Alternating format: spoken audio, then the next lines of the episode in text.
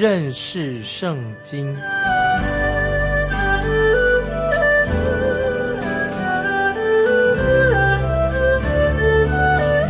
认识上帝的话，把上帝的话带到全世界。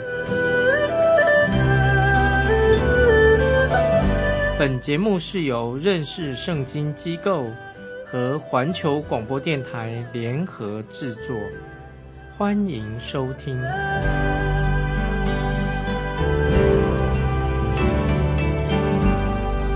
亲爱的听众朋友，你好。欢迎收听认识圣经，我是麦基牧师啊。我们看彼得后书第一章十五节，彼得后书一章十五节，并且我要尽心竭力，使你们在我去世以后，时常纪念这些事。这这节经文，彼得后书一章十五节什么意思呢？彼得说，在我去世以后，彼得在这里用的字眼是什么呢？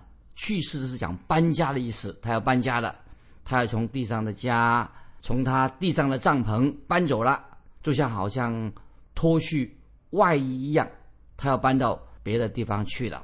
搬家不是说人死了，一死就白了了。我们看到以色列百姓他们出埃及的时候，埃及人说啊，我们现在要跟以色列人没有瓜葛了啊，我们以后不再来往，一刀两断的。其实他们。并没有从此以后，埃及人跟以色列百姓就没有来往的。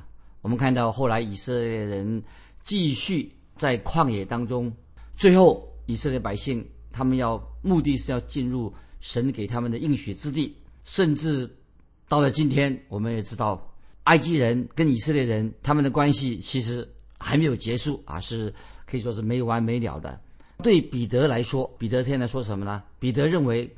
死亡啊，他离离开世界，死亡就像什么呢？就像搬家一样，绝对不是死亡就是结局啊，就结束了，啊，就一切都完了，不是这个意思，不是结局的意思。所以我们看彼得后书一章十五节下半，就说到彼得所说的时常纪念这些事，纪念什么事呢？彼得的意思是说，他快要离开这个世界了，所以他就提醒啊。其他的门徒这些基督徒记住、记得、记住一些事情。彼得在这里所强调的，乃是特别说明神的话语，神的话语是绝对、绝对可靠的，是真实的。接下来啊的经文，我们要做一些下面的经文，看怎么了解，还不太容易了解啊。听众朋友特别注意啊，下面一些经文不太了解，因为我们知道，是说在这个世上有两股力量，记得有两股力量。一个是叫做离心力，把我们带离圣经的一股力量是什么？向心力。所以离心力什么呢？离心力是什么意思？就让这个物体啊远离的中心，叫做离心力。譬如说，举个例子说，你用绳子绑住一颗球，然后把这个球哈绕着你的头在甩动，球就会顺着你这个头这个方向在走的。那么向心力什么意思呢？向心力正好跟刚刚才讲的相反。这个球什么会变成一个什么中心点？这个球是在转的时候啊，它向中心点跑，不是离心，不是离开了中心点，而是针对绕回那个中心点，进到那个轴心里面。那么这里彼得他是针对神的道来说明这两股力量，一股力量叫做离心力，就使我们远离了神的道；那么向心力呢，就是使我们更亲近、接近神的话。啊，所以听众朋友，神的话是让我们归向神的话，归向神，吸引我们。这个叫做不是离心力，而是什么？是我们可以接近神，进到中心点。所以这股向心力就是神的话，使我们向着神的话，相信神的话，这是唯一能使我们能够摆脱世界上很多的诱惑。听众朋友，我们今天活在这个世界里面，太多的诱惑了。但是神的话可以把我们带回，带回到神的面前。曾经有一个酗酒多年的人，他喝酒啊，被酒捆绑的。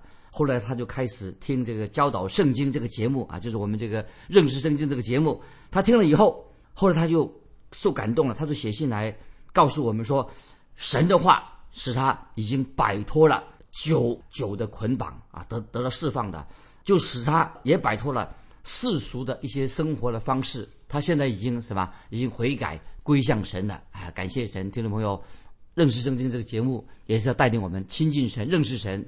那这里我们看到彼得很清楚的已经告诉我们的，他说要我们哈对所蒙的恩招和拣选更加坚定不移啊，这是彼得的目的，让我们明白我们有依靠，神的话是我们的依靠，我们可以全然全心的把我们的重担卸给神，交给啊交给神啊，神大有权柄。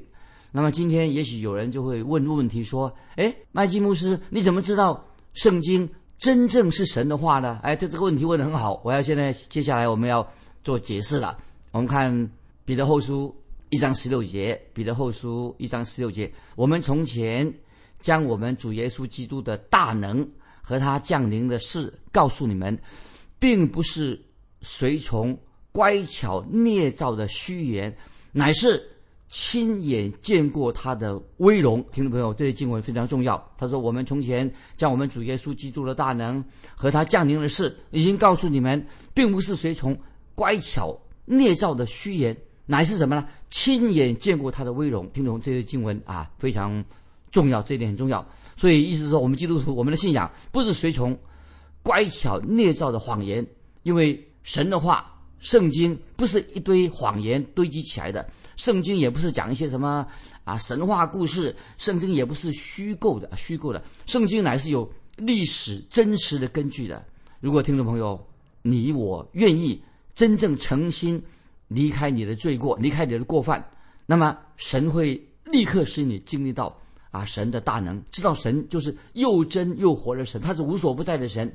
如果说我们有帕子，有罪的帕子蒙住了我们的双眼的话，那么我们就看不见了。所以问题啊，听众朋友注意，今天我们对圣经有疑问啊，不信圣经不是在理性上的问题，不是理性上哇，你说我不懂得啊，理性上有疑问，而是你啊，注意，而是你不愿意放下你的罪。所以听众朋友要明白圣经，首先你愿意放下你一切的罪恶过犯，意思就是说。当你我愿意放下我们自己的罪恶，那么神就会让我们认真的认识圣经，就是神的话，非常可信的。我们继续看彼得后书一章十六节的下半啊，下半他说：“我们乃是亲眼见过他的威荣啊。”说到圣经的话，做见证的人是亲眼见过主耶稣的威荣。这节经文啊，也听众朋友哎，到底什么意思啊？怎么让人不太明白的？这里。彼得他什么时候亲眼见过主耶稣大能跟他的降临呢？这是指彼得他到底是见过耶稣基督的大能跟他的降临吗？是这样意思吗？那么彼得会很清楚的给我们做解释。这里所指的是什么呢？乃是指耶稣基督在变化山上变相的一个景象啊！听我们注意这节经文下以下的经文呢，就是讲到。彼得要说明，他在曾经在变化山上看到主耶稣变变相那个景象啊。我们继续看彼得后书一章十七节、十八节，他从父神得了尊贵荣耀的时候，从极大荣光之中有声音出来，向他说：“这是我的爱子，我所喜悦的。”我们同他在圣山的时候。亲自听见这声音从天上出来，注意十七、十八节这两节经文很重要。很明显的，彼得所指的是什么呢？就是主耶稣还在世上的时候啊，他在变化山上变了相啊！主耶稣在变化变相了。所以，听众朋友，我们必须要明清楚这件事情啊，非常重要。在马太福音十六章，马太福音十六章二十八节记载主耶稣所说的话。主耶稣说：“我实实在在啊，我实在告诉你们。”站在这里的有人在没尝死位以前，必看见人子降临在他的国里。那么有些人就根据这一节经文，他以为读到这节马太福音十六二十八节，他说基督的国在这个时候已经降临了，已经建立了啊。其实马太福音十六章二十八节这经文要跟十七章一二节记载连在一起读啊。我们现在看马太。福音十七章的一二节，连上面那些十六章最后一节啊，过了六天，耶稣带着彼得、雅各和雅各的兄弟约翰，暗暗地上了高山，就在他们面前变了形象，脸面明亮如日头，衣裳洁白如光。马太福音十七章约二节讲到耶稣变相的事情。那么，耶稣基督变相的是什么意思呢？就指神的国度将来要降临的那个缩影。神的国度将来要降降临，所以在变化山上，摩西跟以利亚出现了，就跟主耶稣对话。摩西是代表什么呢？摩西代表旧约的律法，以利亚代表谁呢？是代表旧约所有的先知。那么他们在变化山上谈论一些什么事情呢？他们是在谈论到关于耶稣基督的定十字架，就基督的死，说明了基督要搬离这个世界，就离开这个世界，主主耶稣要回到天天父的面前。这个是也是在旧约圣经里面所记载的，也是讲到主耶稣。在变化啊，变化山上变相中所讨论的，在旧约里面，在登山变相当中，我们看见什么呢？在登山变相当中，有三位门徒，三位门徒亲眼看见这个神迹。这三个门徒乃是代表着还活着啊，新约代表新约还活着的圣徒。所以我们看见就明白了，摩西跟以利亚是代表旧约已经离开世界的圣徒。变化山上三个门徒代表新约还活着的圣徒。那么当时，记得记得在变化山上主耶稣变相的时候啊，那时候教会还没有产生，那时候还没有教会，所以这三位门徒所代表的就是后来的基督的身体，也就是代表教会。那么后来这些门徒都成为使徒了。所以主耶稣在登山变相，就是说明什么呢？就是说明神的国度降临一个缩影。那么接下来啊，我们继续看啊，就是紧接着登山变相之后，那么耶稣就跟门徒都下山了。从变化山变相之后，耶稣跟门徒下山了，就马上立刻遇见一个被鬼附的一个男孩子，有个小小孩啊，被鬼附了。当时门徒对这个被鬼鬼附的孩子束手无策，不知道该怎么办。这个时候有旁观的群众啊，他们在嘲笑啊，因为门徒束手无策。啊，那那些群众在那里看笑话，在嘲笑，在这讽刺门徒。听众朋友，这种景象哈，也是今天的现代的世代的缩影啊。常常今天很多不信主的人笑教会，笑笑信主的人哦，也笑笑我们这些听众朋友基督徒。他说啊，基督的国度好像哪里有基督的国度，根本现在没有没有什么实现吧？其实，听众朋友，今天耶稣基督在哪里呢？耶稣基督已经坐在。父神的右边，所以我们看到所有的旧约和新约时代已经离开世界的圣徒去哪里呢？所离开世界的圣徒啊，已经跟主耶稣在一起了。所以，听众朋友，我们今天活在一个什么时代呢？今天，听众朋友，你我都活在一个魔鬼横行霸道的世界当中，横行霸道的一个时代里面啊！如果听众朋友你说怎么，我们今天是活在一个魔鬼？掌权横行霸道的世代当中，其实听众朋友不必怀疑，你只要看看报纸、看看电视，你就知道了。今天的世界简直是一团糟、混乱、一塌糊涂。今天的世界，那么教会，今天的教会，本来听众朋友你我，我们属于教会的人，应该是这个世界上给世界带来的盼望，给世界带来了新的能力。好像今天看起来，教会好像也似乎也是无能为力。因此啊，我们看到今天的教会也被那些不信主人在笑、嘲笑教会。某方面来说，确实也是事实啊。为什么呢？为什么他们现在不信的人要嘲笑教会呢？因为教会今天的教会啊，没有尽心尽力做神父神所呼召他们所做的工。所以，听众朋友注意，西门彼得在这节经文里面说到，说得很清楚。主耶稣在登山变相的时候，因为彼得也在场，耶稣登山变相，主耶。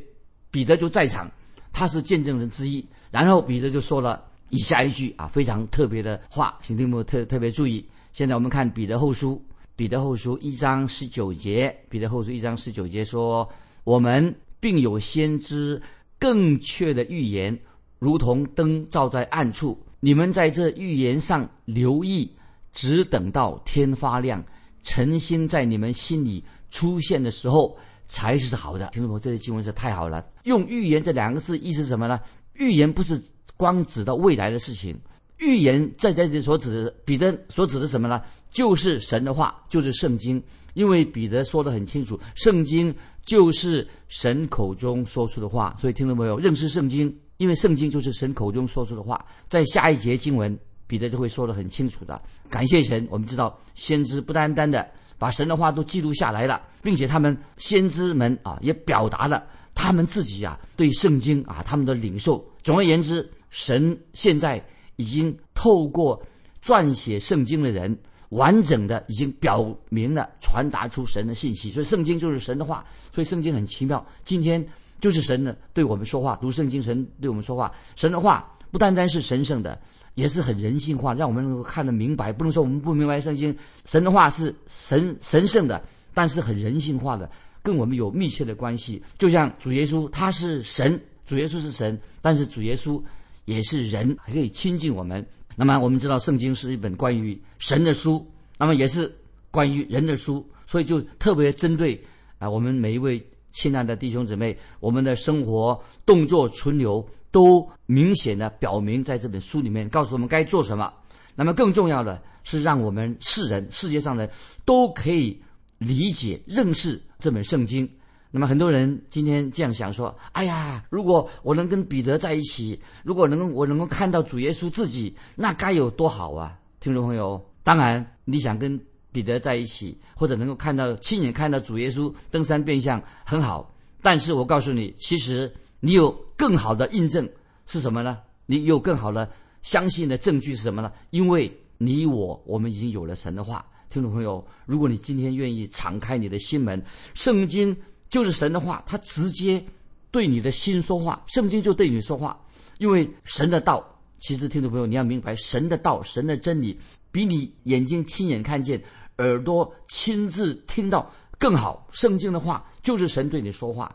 听众朋友，如果你愿意敞开你的心门，圣经现在已经直接对你说话了。来我们继续看彼得后书一章十九节怎么说呢？他说：“我们并有先知。”更确定的预言，这个意思很清楚了嘛？先知的预言是更确定、更可信的，我们就可以相信啊。继续，我们再读到彼得后书一章十九节，下面说，像什么呢？神的话像什么？如同灯照在暗处。感谢神，神的话就是光，神的话就是明灯，是光的源头，就像太阳一样，太阳是发出亮光，照射啊整个的大地。那么神的话语也发出光，能够发出能力。今天感谢神，神给我们认识圣经，因为圣经是有形有体、超自然的一本书，就是神直接的对我们说话。圣经本身就是一个神机，感谢神，我们有圣经神的话，我们可以认识圣经。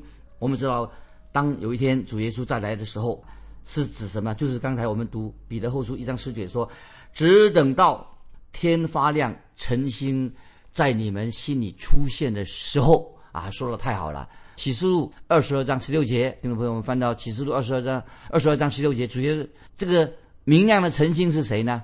启示录二十二章十六节，明亮的晨星就是说主耶稣再来之前，神的话就是像明亮的晨星一样，主耶稣的话就有一股向心力，就是我们这些罪人能够摆脱世俗的一些捆绑。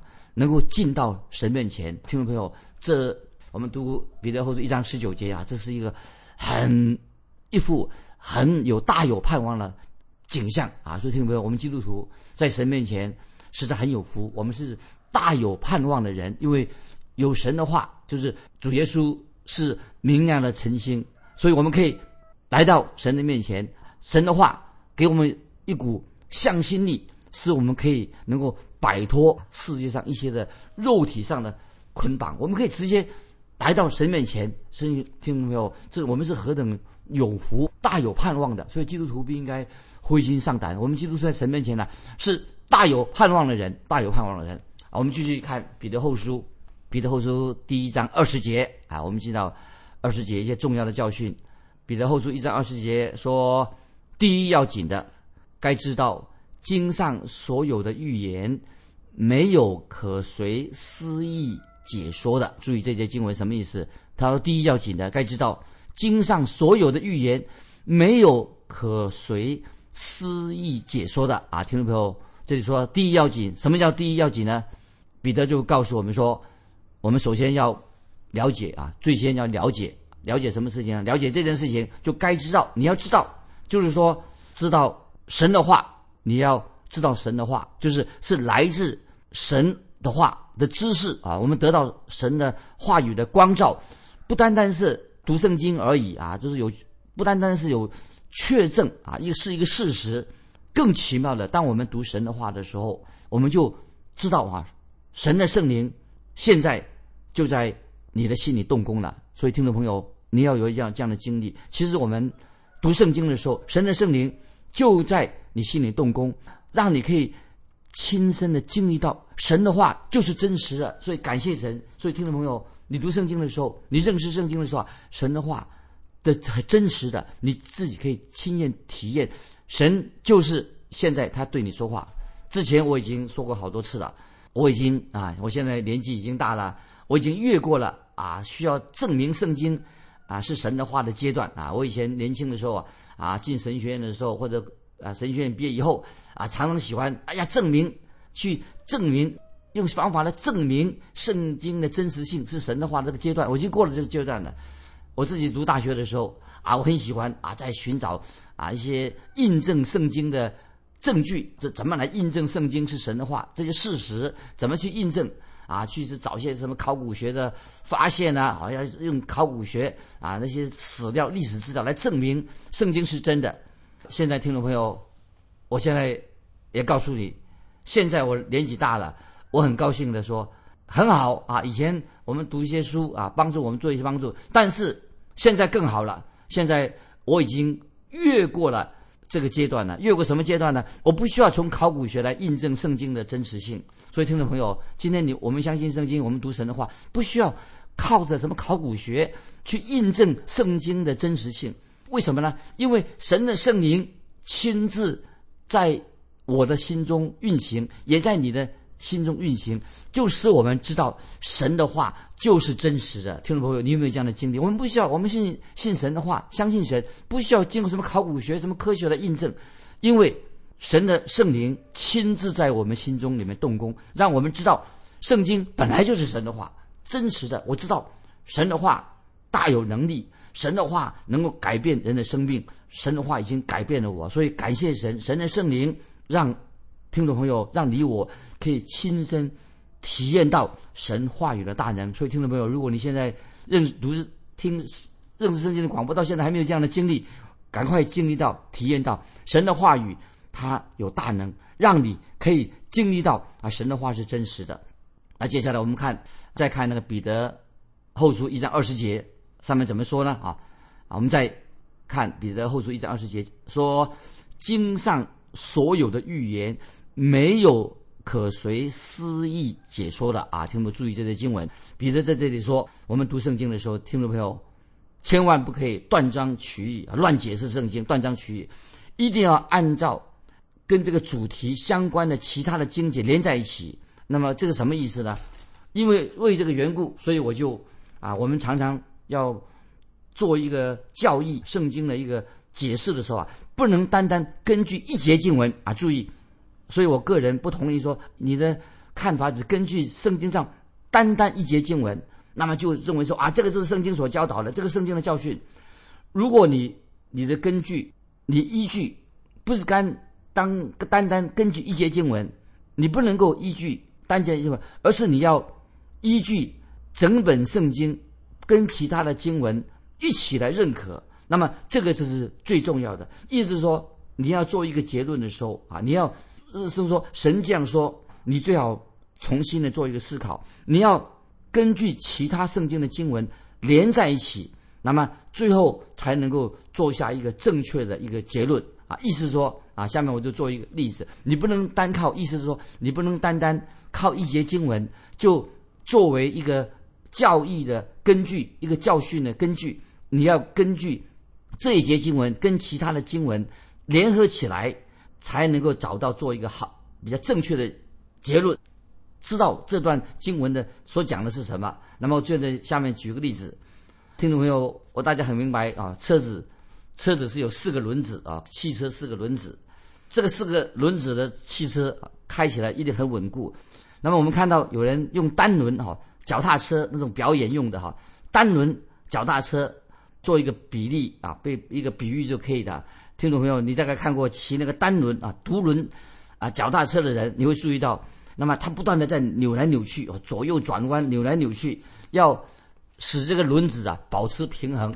我就举一个例，有一个在看这个马戏团里面啊，有一个人骑单轮车啊，他转来转去，结果他转到很高的地方，一不小心呐，这个独轮车脚踏车啊就滑开了，这个人就倒栽葱了，甩下来了。那么这个摔了一跤，摔得不轻，所以他可能是受伤了。因此，听众朋友，我们基督徒啊，不要像一个只骑骑一个像独轮车一样一个轮子的车子，我们要把信仰放在什么？我们的圣经知识放在不能放在单单一节经文上啊，我们要。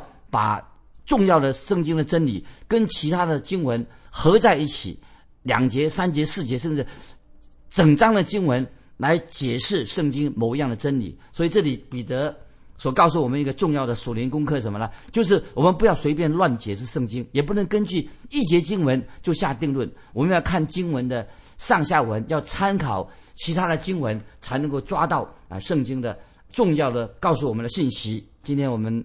分享到这里，听众朋友，我要问你一个问题啊：圣经是神的话，你怎么知道圣经是是神的话呢？